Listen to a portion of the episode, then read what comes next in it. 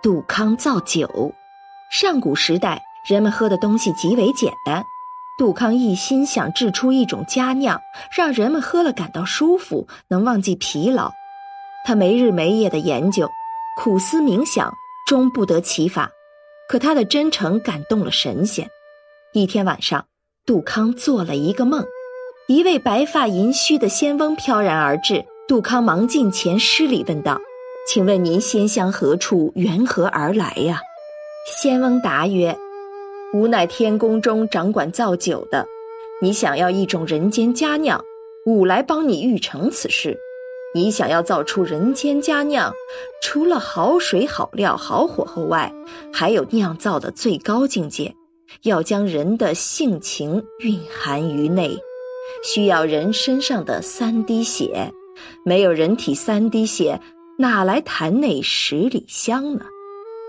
杜康听了，感到十分惊喜，慌忙向前又施礼道：“请问老人家，您给指点指点，吾到何处，从何人身上取到三滴血？”仙翁手捻银须，微闭双目，口中念念有词道：“鸡叫三遍后。”你到城东十里外路边一棵歪脖子树下等候，从过往的行人中找三个人取三滴血，倒入酿好的原汁中即可。切记，一定要在酉时之前取到，不然就不灵验了。说罢，身子一晃，化作清风，飘然而去，生计全无。杜康打了一个冷战，醒来方知大梦一场。杜康细细回想梦中仙翁点化的情景，宛若真境。他辗转反侧，不得入睡。待到鸡叫三遍时，他不敢怠慢，急急的去了城东。杜康来到了歪脖子树前，天光大亮，极目四望，旷野郊外一片凄凉的景象，连飞鸟都难以见到，更别说什么行人了。难道仙翁的指点有假？可又一想，梦中的仙翁态度十分诚恳，指点的十分明白，历历在目，哪会有假？哎，既来之则安之。他坐下来，背靠着歪脖子树，耐心的等候。近正午时，由远而近的来了一位行人。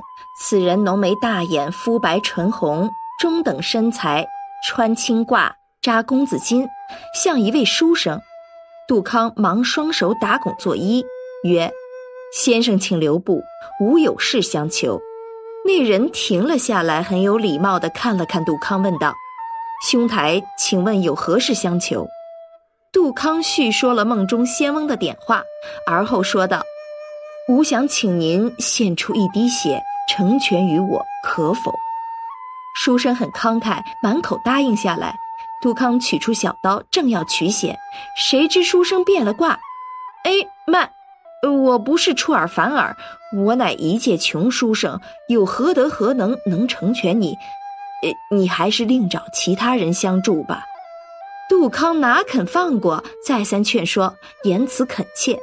书生无奈，不情愿的让杜康在胳膊上画了一道口子，取出了一滴血，放入了碗中。杜康继续等，一直等到了下午，一人骑着马从远处飘然而至。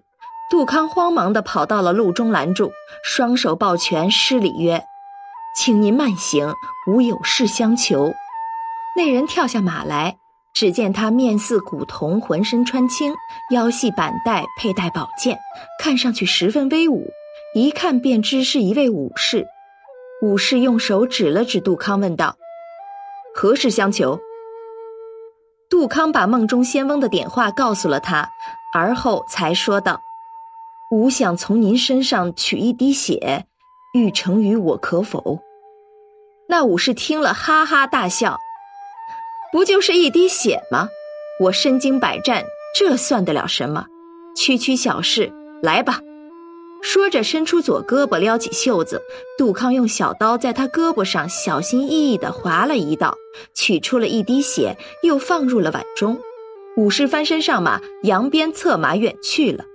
杜康很高兴，三滴血已取到了两滴，只差一滴了。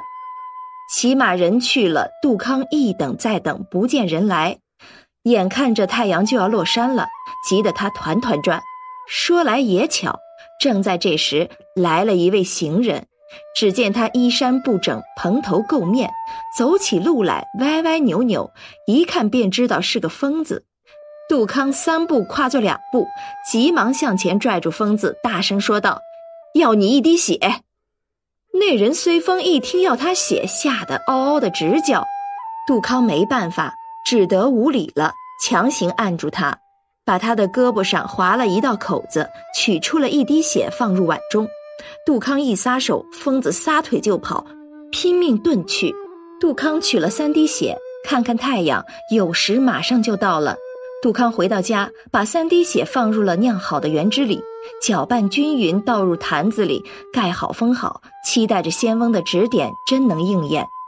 第二天中午，他邀来一席朋友品尝，打开坛盖，香气扑鼻，沁人肺腑。舀出一碗，大家仔细品尝，味道纯正，回味绵甜悠长。喝上一大口，顿觉口舌生津，舒畅提神。大家都说真乃佳酿，有人提议给这佳酿取个名字。杜康沉思片刻，说道：“在咱们国家，酒字最大，这佳酿可用其谐音，但不能用数字九。我造个字，按照神仙的点画，酉时前我取得三滴血，在酉字前面加上三点儿，这个字就叫酒。大家觉得怎样？”众人齐声说好。杜康造出佳酿好酒的消息不胫而走，很快传遍了十里八乡。他将酒方改良保存，使这门酿造佳酿好酒的技术流传至今。而人们也常说，因为杜康酿酒的技术，酒场上那三滴血常常显灵。不信你看，大家喝酒时，两杯酒下肚，互问长短，互致敬意，有的还即兴赋诗。这是书生的血在起作用。待酒过三巡，菜过五味，喝得两颊微红时，豪情勃发，猜拳行令，豪言壮语，目中无人。这是武士的血在起作用。再喝下去，失去理智，洋相百出，或伏案大睡，或狂呼乱叫。这是疯子的血在起作用。